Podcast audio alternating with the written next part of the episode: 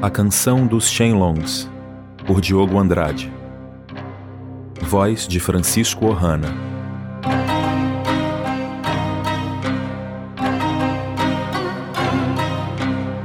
Parte 3 O Muro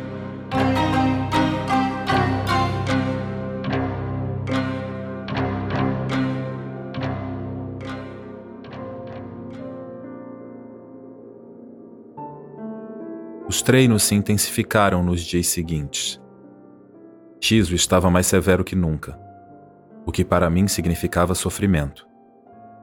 Alguns, inclusive eu, reclamaram, mas a pancada que levei na perna em resposta foi suficiente para que ficasse quieto. O golpe doeu por semanas. Naquele mesmo dia, Shizu me fez ficar em postura baixa por várias horas. Minhas pernas queimaram de dor e houve momentos em que achei que iria desmaiar. Eu sabia que ele estava fazendo aquilo para me envergonhar na frente dos outros. Em se tratando de treinamento, Shizu era louco, ainda mais quando tinha a liberdade de fazer o que quisesse. Temos que estar preparados, ele dizia em justificativo. Se eu não aguentasse, Shizu não me daria paz. Então, aguentei. Naquela noite quase não dormi em virtude da dor. Só tive um pouco de alívio depois de usar o remédio que Nili pegou da dispensa de Mestre Gal. Você é louco, ele disse. Deveria ter desistido. Sabia que era isso que Mestre Shizu queria. Como vai treinar amanhã? Eu não respondi. Também não sabia como iria treinar no dia seguinte, mas daria um jeito. E dei. O remédio deve ter ajudado pois na manhã seguinte a dor ainda era intensa, mas ao menos eu conseguia andar.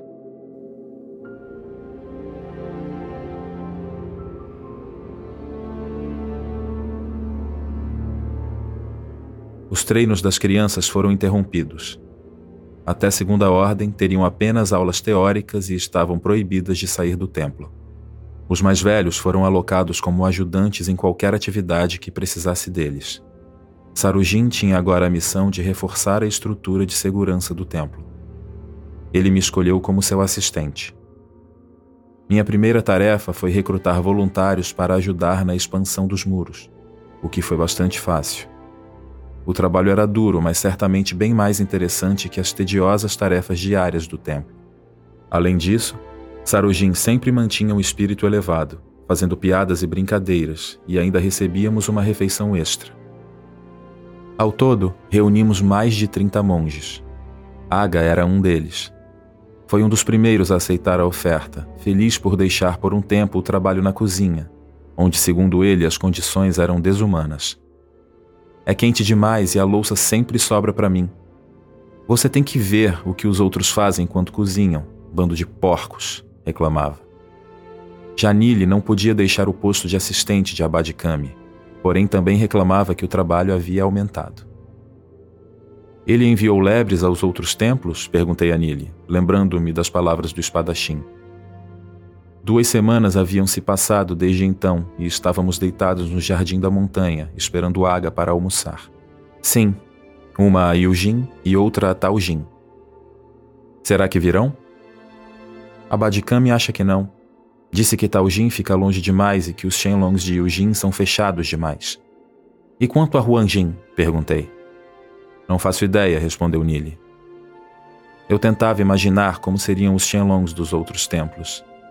Sabia que não tinham yantras, pois eram exclusivas dos monges de Shanjin. No entanto, certamente deveriam ser muito habilidosos. Ouvir histórias sobre eles.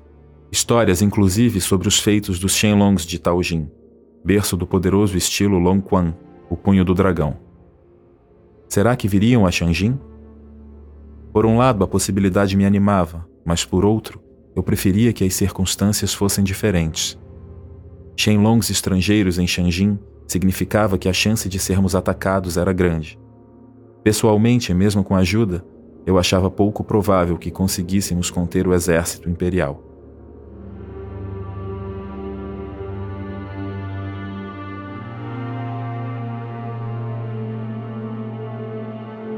Shanjin não era uma fortaleza, muito pelo contrário. Os muros eram baixos, facilmente transponíveis. O trabalho de Sarujin era reforçar as defesas do templo, e para isso ele planejava erguer um segundo muro feito de madeira, com o dobro da altura do atual. Árvores não faltavam. Além disso, a floresta crescia próxima ao templo por todos os lados. Seria bom que houvesse um pouco de espaço livre para avistar qualquer um que se aproximasse. Shanjin era como uma joia de pedra incrustada no coração de Linshen, a montanha da floresta. A área era tão vasta que sempre pensei que, mesmo que não houvesse a barreira, qualquer um que tentasse chegar ao templo sem saber o caminho acabaria perdido. Se me permite dizer, mestre, acho que vai ficar horrível. Eu disse a Sarujin quando ele me mostrou o projeto dos muros, desenhados num grande pedaço de pergaminho. Temos que ser práticos, Mu, ele respondeu. Essa é a forma mais rápida. Não estou preocupado com a beleza. Sim, mas vamos perder toda a vista da floresta. Hoje dá para ver as árvores sobre o muro. Se quiser ver as árvores, vá lá fora. Expliquei a Sarujin como eu gostava de ficar no jardim da montanha e observar as copas que surgiam acima do muro dos fundos. Com a nova estrutura, muito mais alta, não daria para ver nada. Ele não deu importância e disse ainda que se eu queria tanto olhar para a floresta, poderia me conseguir um lugar cativo numa das torres de vigia. Posso garantir que você sempre passe a noite numa delas, disse. Depois saiu, rindo sozinho da própria esperteza.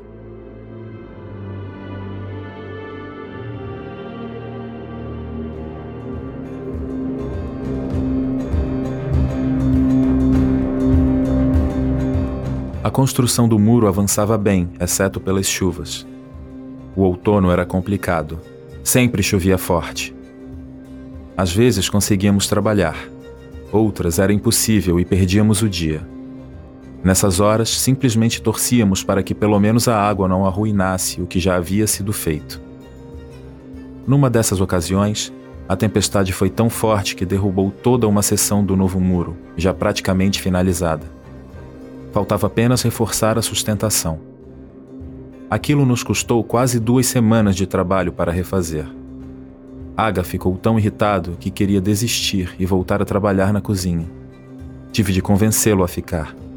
Ainda por cima, ele reclamava que a comida do templo havia piorado depois que deixara seu antigo posto. Para os outros monges e eu, continuava igual como sempre. Está sem sabor, Aga insistia. Foi até reclamar com Fai, o monge que o havia substituído como ajudante.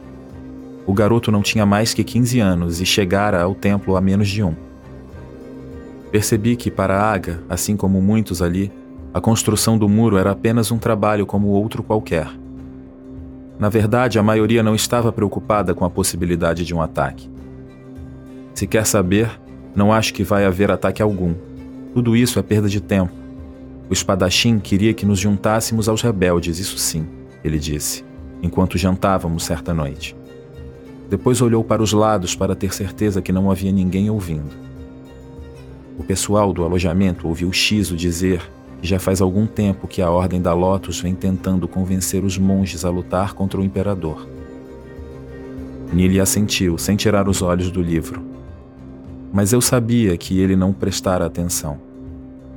Desde a visita do espadachim, ele pesquisava maneiras de burlar os efeitos da barreira. Estava obcecado com o assunto. Você sabia que todos os quatro templos têm barreiras? Que todas foram criadas pelo fundador, o Dan Sanfeng? Tínhamos que ouvi-lo a cada nova descoberta. Ainda assim, até o momento, ele não havia encontrado nada que explicasse como evitar a barreira.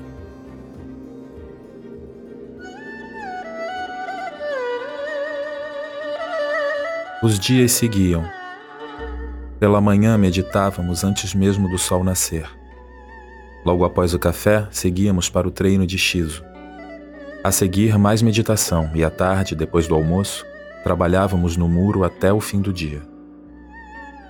Dois grupos grandes se revezavam. Um fazia o trabalho pela manhã e o segundo, do qual Aga e eu fazíamos parte, continuava no período da tarde. À noite revezávamos entre aulas de astronomia, medicina, herbologia e matemática, com o mestre Gal. Às vezes, Shizu nos obrigava a fazer um treino noturno. Contudo, Sarujin logo interveio junto a Abad Kami, alegando que com mais aquela prática, em breve não sobraria ninguém para trabalhar na construção do muro. O ritmo era pesado e depois de algum tempo eu já não aguentava mais. As atividades me deixavam tão ocupado que pelo menos não tinha muito tempo para pensar em Hulk. Quando nos davam qualquer folga, eu só queria descansar. Nunca nos deixavam dormir o dia inteiro, então eu ia para o jardim da montanha e lá deitava sob a paineira branca, observando as árvores e o céu. Conforme o muro era erguido, eu tinha que me virar cada vez mais para ver as árvores, até que restou apenas o céu e a paineira do jardim. Senti a falta da vida de antes em Shanjin. Antes tínhamos mais tempo livre e nos enfiávamos na floresta em busca de castanhas selvagens. Antes plantávamos as amoras de outono que o pessoal da cozinha usaria para fazer geleia e biscoitos. Ou ainda apenas deitar no jardim mascando lasquinhas de gengibre enquanto lia. Quando a paineira florescia e os crisântemos surgiam, fazíamos a festa para celebrar a chegada da primavera. Em minhas lembranças, tudo parecia mais feliz antes. Naqueles dias, nem de longe o clima era de tanta cobrança e agitação. Agora não havia festas, nem mesmo amoras, e todos estavam sempre preocupados. Eu me perguntava se Shangin algum dia voltaria a ser como antes.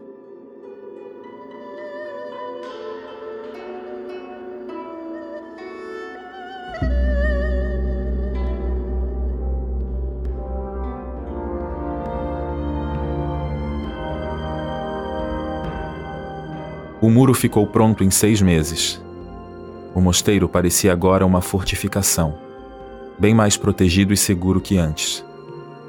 Eu estava parado do lado de fora, observando a estrutura externa de madeira que ajudara a construir. O novo muro era uma couraça que se erguia por mais de 10 metros, envolvendo todo o templo com estacas pontiagudas.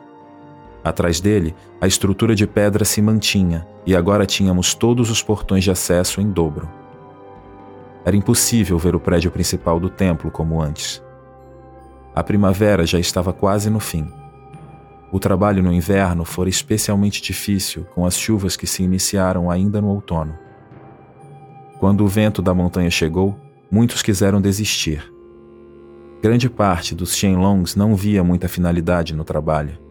A princípio, a grande motivação fora poder fugir das tarefas do templo, o dia de folga e a refeição extra.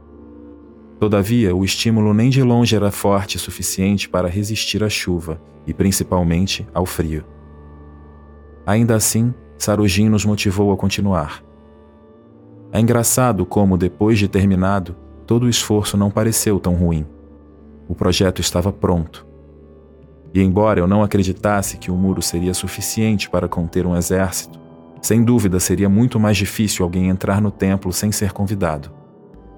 Nili e Yaga duvidavam que os soldados imperiais sequer subissem a montanha em virtude da barreira. Mas o espadachim conseguira, não? Um dia questionei Sarujin sobre como ele fizera aquilo. Não faço a menor ideia. Ninguém faz. Também não foi a primeira vez. Ele já veio aqui antes, você ainda nem vivia no templo.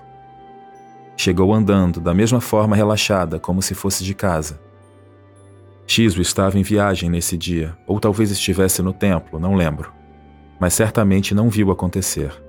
Com razão ficou agitado. Agitado era como Sarujin sempre se referia aos momentos agressivos de Shizu. Perguntei se talvez a Badikami soubesse. Talvez saiba, deve saber, mas não diz. Shizu e eu perguntamos depois que o espadachim se foi.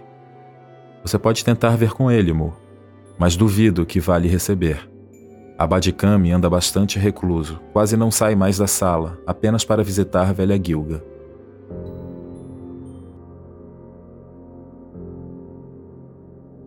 Nili já havia me dito isso. Então me dei conta como quase não vira o Abade nos últimos dois meses. A última vez havia sido há mais de dez dias, quando eu fora entregar os mantimentos de velha Gilga. Todo dia de manhã, logo após o treino de Shizu, um de nós ficava encarregado de levar até a floresta as provisões da anciã. Eu odiava aquilo, e a maioria dos monges também. Sorteávamos para decidir quem iria. Naquele dia, eu fui o escolhido. Cansado em virtude do treino, fui até a cozinha buscar o fardo que deveria ser entregue. Aproveitei para roubar um dos pães que cozinhavam no vapor. Pai viu, mas não disse nada. Ao sair do salão do refeitório, ouvi alguém me chamar.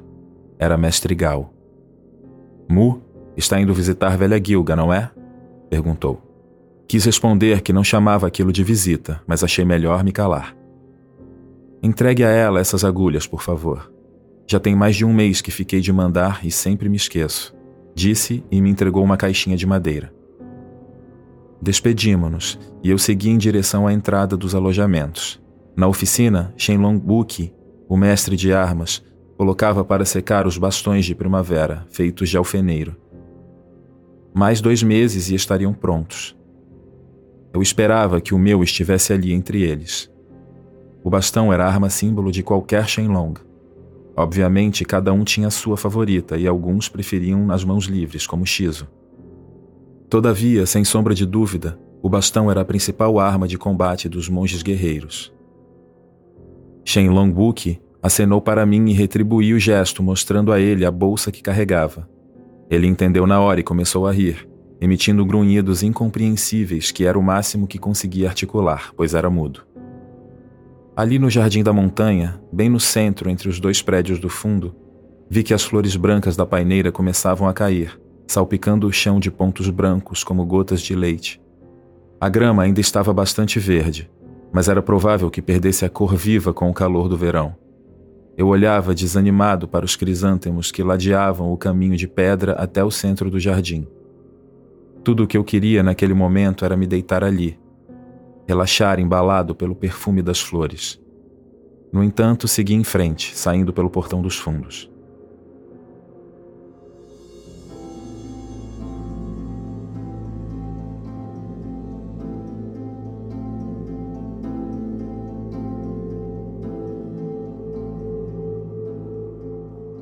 A pequena trilha na floresta me levou direto à casa de velha Gilga. Minhas pernas reclamavam doloridas, como se insistissem para que eu voltasse ao jardim. Aqui e ali meus pés afundavam em poças de lama sobreviventes da chuva do dia anterior. Não queria estar ali, muito menos encontrar velha Gilga. Ela sempre me deixava desconfortável. Era como se aqueles olhos enormes atravessassem a superfície até enxergar o que se passava no fundo da nossa alma. Uma sensação nada agradável. Pensava em como abreviar minha visita quando meu pé prendeu numa raiz no meio da trilha. Caí, ainda tentando equilibrar o fardo com as coisas, mas não consegui, ou pelo menos não totalmente. A maior parte do conteúdo permaneceu intacto, embora dois nabos e a caixa de agulhas tivessem caído. A caixa se abriu, espalhando todas as dezenas de pontinhas de ferro pelo chão enlameado. Agachei para catá-las, tentando não me sujar mais do que já havia feito. Depois de recuperar quase todas as agulhas, ou pelo menos assim achava, me levantei. Abadicame estava parado bem à minha frente. Ele me olhou com uma expressão perdida. Parecia não me reconhecer. Bom dia, Mu, disse distante e seguiu em frente. Eu o observei se afastar até desaparecer na trilha. Segui em frente e ainda estava na porta da cabana quando velha Gilga mandou que entrasse. Deixe as coisas sobre a mesa e venha até aqui, disse, sem ao menos se virar. Sentada embaixo da única janela, ela se debruçava pequena sobre a mesa à frente. O cheiro de especiarias e ervas tinha um efeito entorpecente. As formas ali dentro recortavam sombras na luz onírica que invadia a sala. Atravessar a entrada da cabana era como cruzar um portal místico para outro plano um lugar etéreo que não pertencia a este mundo. Sempre me senti assim. Eu me aproximei como ordenou. Vi sobre a mesa um macaco. Ela passava um unguento na pata do animal, fazendo uma espécie de curativo. O bicho tinha uma série de agulhas como as que eu derrubara na trilha, espetadas pelo corpo, especialmente perto do curativo. Estava consciente, os olhos moviam-se agitados, mas o corpo se mantinha estático. Pronto, disse ao terminar. Retirou uma a uma as agulhas e o macaco voltou a se mover. Ela lhe deu um pedaço de pêssego e ele, em seguida, pulou para a janela. Ele tem medo de mim, como você. Fiquei sem saber o que responder. Não compreendia ao certo se era medo, embora a velha Gilga gerasse em mim um desconforto. Talvez ela estivesse certa. Eu lembrava da primeira vez que fora levado ali, ainda pequeno. Caíra do muro, quebrando o pé durante a comemoração do Ano Novo. A mesma sensação de estar num sonho. As mesmas agulhas. O curativo. Em pouco tempo eu já estava recuperado.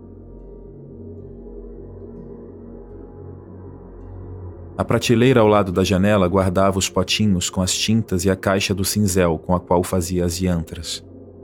O procedimento não era realizado ali, mas lá fora, na clareira. Uma janela aberta na floresta para o céu. Era a velha Gilga quem escolhia o dia. Simplesmente lhe diziam quem seria o Shenlong e ela marcava a data. Preparava a clareira com a tocha, a cadeira, o incenso, as tintas e o cinzel. Todos os Shenlongs vivenciaram o mesmo na noite de suas yantras. A atmosfera insólita transpunha os limites da cabana e dominava todo o entorno. O cheiro mudava. O ti mudava. Embora lúcidos, nos sentíamos anestesiados, quase em transe. Um sonho onde velha Gilga dizia apenas uma única palavra: cavalo. Foi a que ouvi ao final. Talvez ela também entrasse em transe, seus grandes olhos âmbar iluminados pelo ti, mas era difícil lembrar. Na manhã seguinte deixávamos a clareira. As costas provavelmente soltavam sangue e tinta, como continuariam a fazer por alguns dias. Contudo, a única lembrança era o momento do retorno, o sol iluminando o templo da montanha. Eu sentia o desenho coçar como se ainda cicatrizasse. Parado ali, sem saber o que dizer, queria perguntar se aquilo era tudo, se estava dispensado, mas as palavras travavam na garganta. Velha Gilga se levantou, servindo um pouco de chá. Ela me entregou a xícara junto com alguns biscoitos e foi recolher o material ainda espalhado sobre a mesa. Tudo o que fazem é sem sentido, ela disse, numa voz tranquila. Xiangjin será destruído. A princípio, não entendi direito o que queria dizer. Sobre o que estaria falando? Tinha ouvido suas palavras, claro, mas não faziam sentido algum. Depois achei que talvez ela tivesse finalmente enlouquecido. Mas então pensei nos esforços de defesa na ameaça do exército imperial. Por acaso era isso? Lembrei-me de Abadicame, seu olhar perdido, e me perguntei se ela não dissera o mesmo para ele. Eu achava pouco provável até mesmo que houvesse um ataque, e mesmo que sim, Shangin não seria destruído. O Templo da Montanha tinha mais de mil anos e já havia resistido a dezenas de ataques ao longo da história. A lucidez nos olhos de velha Gilga revelava que sabia exatamente o que eu trazia nos pensamentos. Shangin será destruído. A frase repetida firme pareceu gravar-se em minha mente, reverberando até desvanecer. Assustado, agradeci o chá, saindo de lá o mais rápido que pude. No entanto, dali em diante, aquelas palavras de velha Gilga se tornariam meu pesadelo. Shanjin será destruído.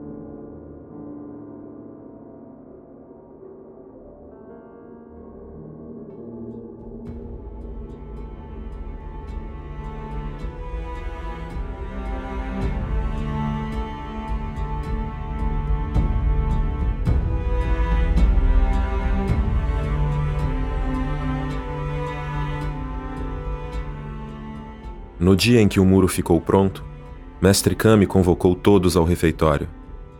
Parecia bem melhor que da vez na trilha. O sorriso voltara ao rosto e os olhos estavam mais leves. Agradeceu o esforço de todos, parabenizando-nos pela rápida adaptação à nova rotina, e ao final ressaltou a importância do novo muro. Sei que vivemos um momento de incerteza.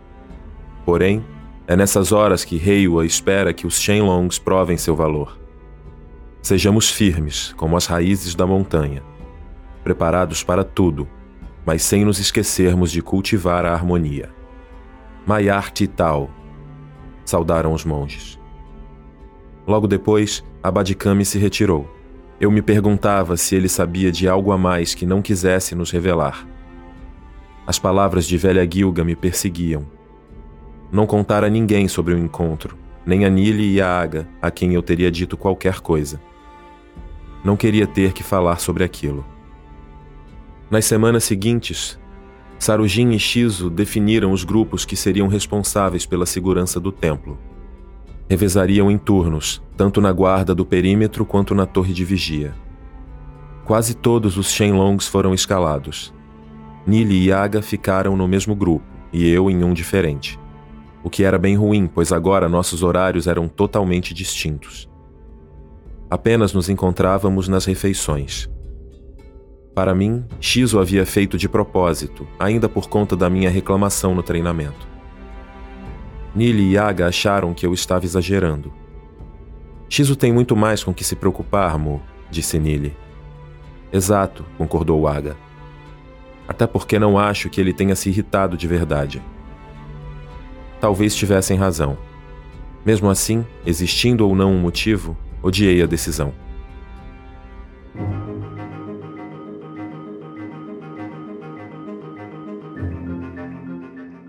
Conforme os dias passaram, nos adaptamos à nova rotina.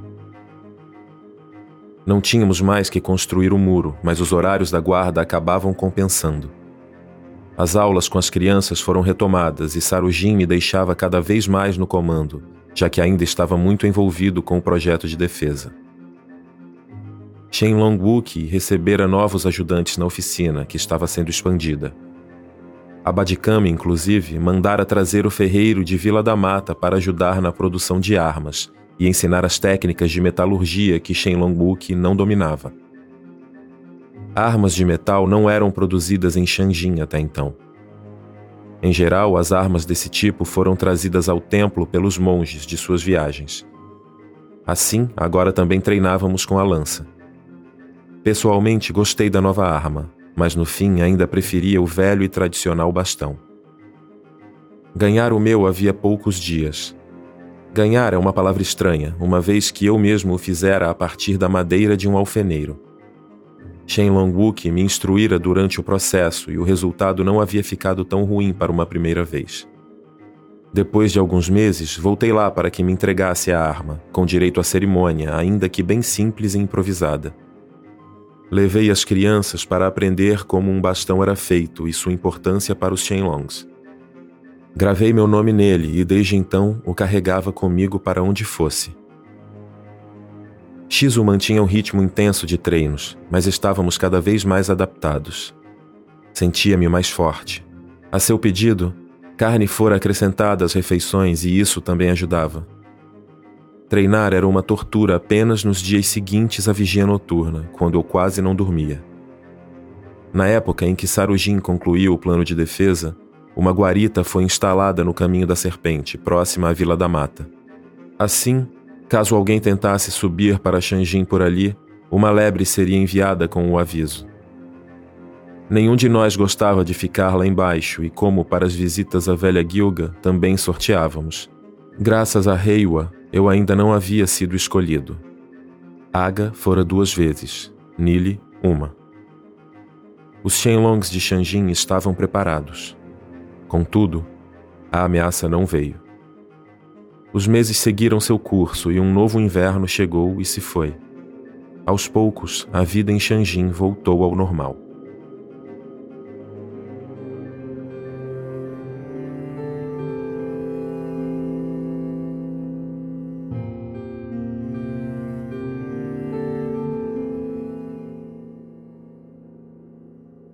Certa noite, eu me encolhi embaixo da manta na torre de vigia sul, lutando contra o resquício do inverno. Dali, observava o mar escuro de árvores onde um único vagalume piscava.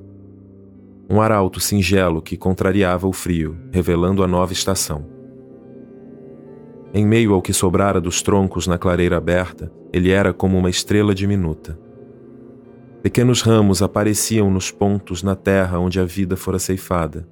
Logo teríamos que apará-los novamente. Meus olhos já pesavam de sono quando ouvi a voz reclamar atrás de mim. Odeio esse frio. Virei-me e vi Sarujin surgir pela escada. Ele veio se sentar ao meu lado enquanto esfregava as mãos uma na outra. Gosta da vista? perguntou. Até que não é ruim. Observávamos a floresta à frente e por algum tempo ficamos em silêncio. Aquilo era algo incomum entre nós, um misto inusitado de inquietação e acolhimento. Por um lado, eu sempre me sentia à vontade com Sarujin. Por outro, era evidente o desconforto. Sem dúvida, ele estava ali por algum motivo. No entanto, estranhamente, o sempre direto Sarujin se mantinha calado.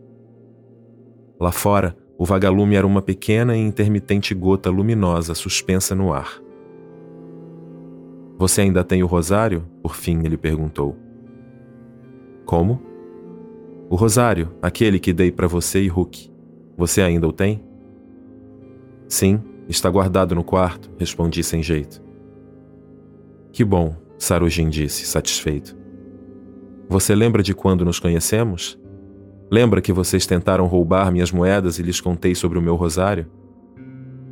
Ele sorriu enquanto me mostrava seu cordão de pedras castanhas, e eu também sorri. Você acha que ele está bem, mestre? Perguntei depois de um novo silêncio. Ele sabe se cuidar.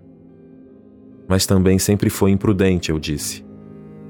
Às vezes me pego pensando o que poderia ter feito para evitar o que aconteceu. Naquela noite, na cerimônia, pensei em intervir. Nos dias seguintes, passei a me perguntar por que não havia feito nada. Cheguei até a pensar em ir atrás dele, juro. Mas não consigo. Ele se demorou, mexendo as contas do rosário entre os dedos antes de dizer: Sabe, Mo, por um bom tempo sofri pensando que fomos muito severos ao expulsar Hulk. A expulsão é a maior punição dentro do Shendô. Todos têm conhecimento das idas à Vila da Mata, você sabe disso. Então, mais cedo ou mais tarde, aconteceria algum problema. Já poderíamos ter impedido os monges de descerem à vila, não acha? Mas sabe por que não fazemos? Fiz que não com a cabeça. Livre-arbítrio, Mu, ele disse. O caminho de Reiwa é o caminho de paz, harmonia e liberdade. Cada um de nós escolheu estar em Shanjin é uma escolha. Ninguém é obrigado. Se estamos aqui, é porque de alguma maneira queremos vivenciar os ensinamentos. Ao mesmo tempo, somos diretamente responsáveis por nossas ações. Por isso, treinamos a mente e o corpo, para desenvolvermos nossa capacidade e não nos deixar pressionar pelas forças do mundo, para que possamos ser livres. Mas a liberdade de um Shenlong é limitada pelas leis, mestre, pelo Shendo, Sarujin sorriu. O Shendo é algo que deve ser cultivado dentro de nós, independente de onde estivermos. O caminho do espírito, isso é Shendo. Justamente por isso, permitimos aos monges que saiam. Talvez, nesse aspecto, Shanjin seja o mais flexível dos quatro templos. Para nós, não importa se o monge consome carne, bebe ou se diverte. Para nós, o importante é o que traz no coração. Em qualquer lugar, Mu, devemos sempre ser Shanjin.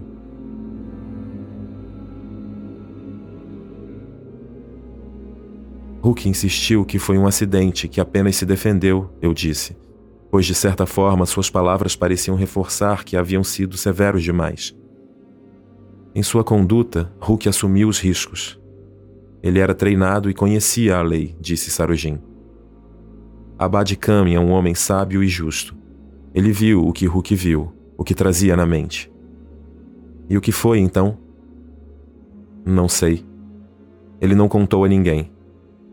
Mas confiamos em seu julgamento. E eu também passei a aceitar. Queria apenas que tudo voltasse a ser como antes. Ainda assim, às vezes me pego pensando que talvez tenha sido melhor para mim que ele tenha ido. E me sinto horrível por isso. Eu olhava para ele em busca de algum alento. Era como se algo me consumisse por dentro. Um desconforto, uma dor, culpa. Sim, culpa. Uma sensação que eu lutava em reprimir. Queria que Sarujin me libertasse, que suas palavras me redimissem. Bem lá no fundo, queria ouvir que Hulk era o culpado, somente Hulk. Mas ele não disse nada disso. Ele olhava para a floresta.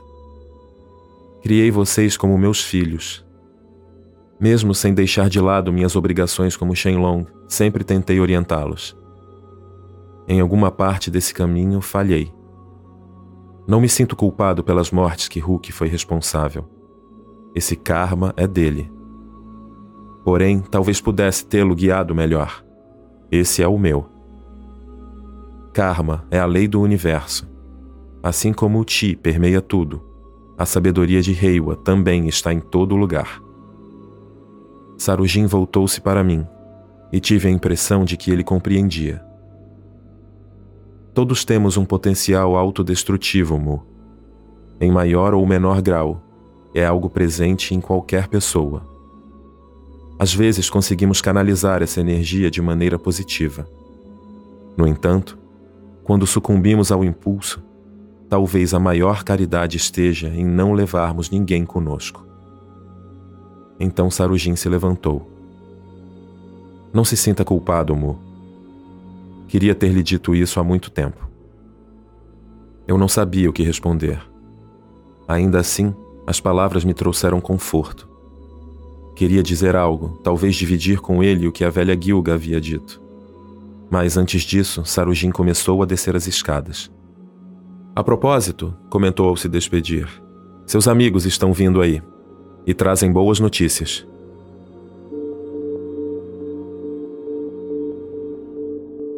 Logo eu ouvi as vozes que sussurravam lá embaixo.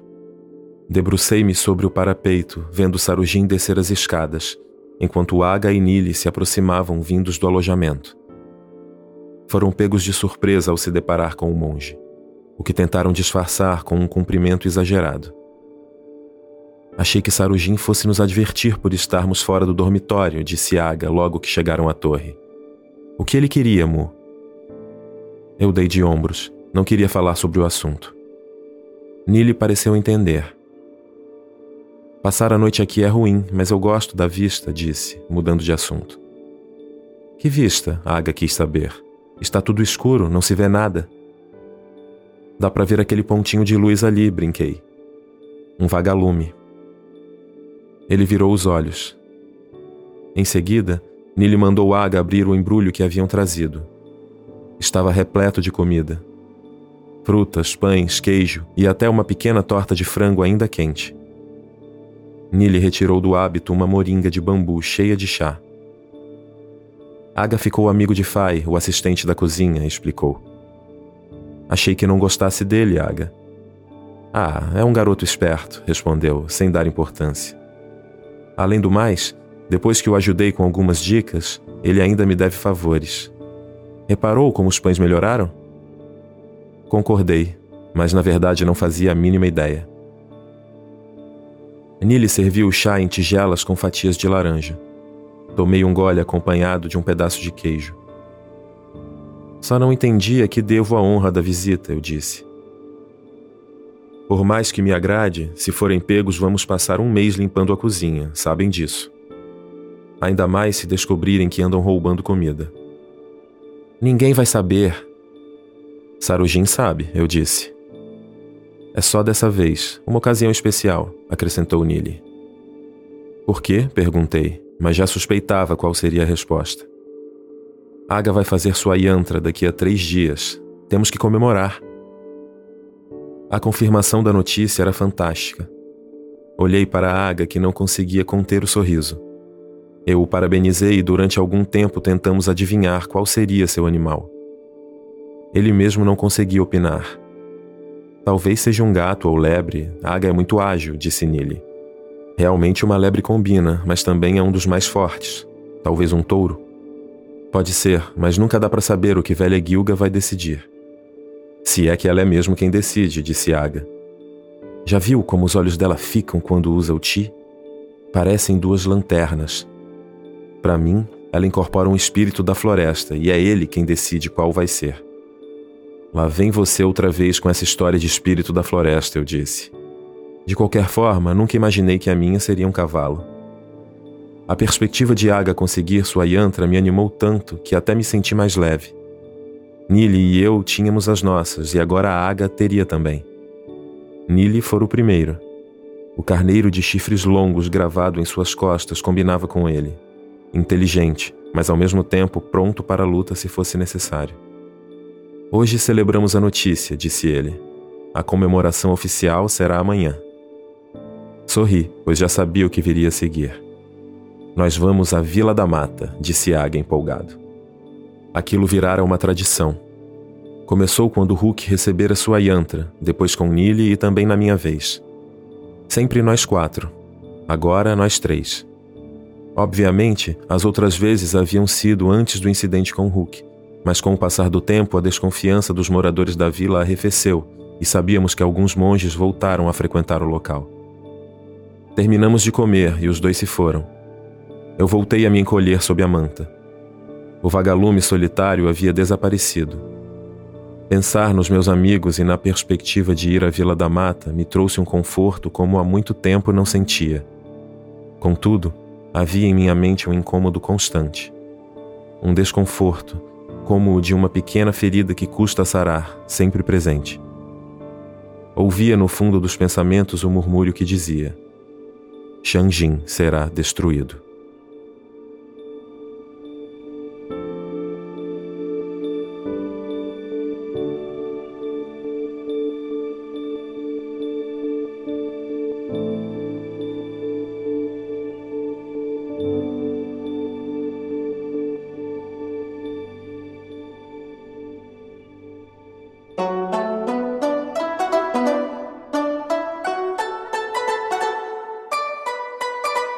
Pessoal, aqui é o Diogo Andrade, autor de A Canção dos Shenlongs. Se você gostou, não deixe de conferir a versão original do livro lá na Amazon. Grande abraço.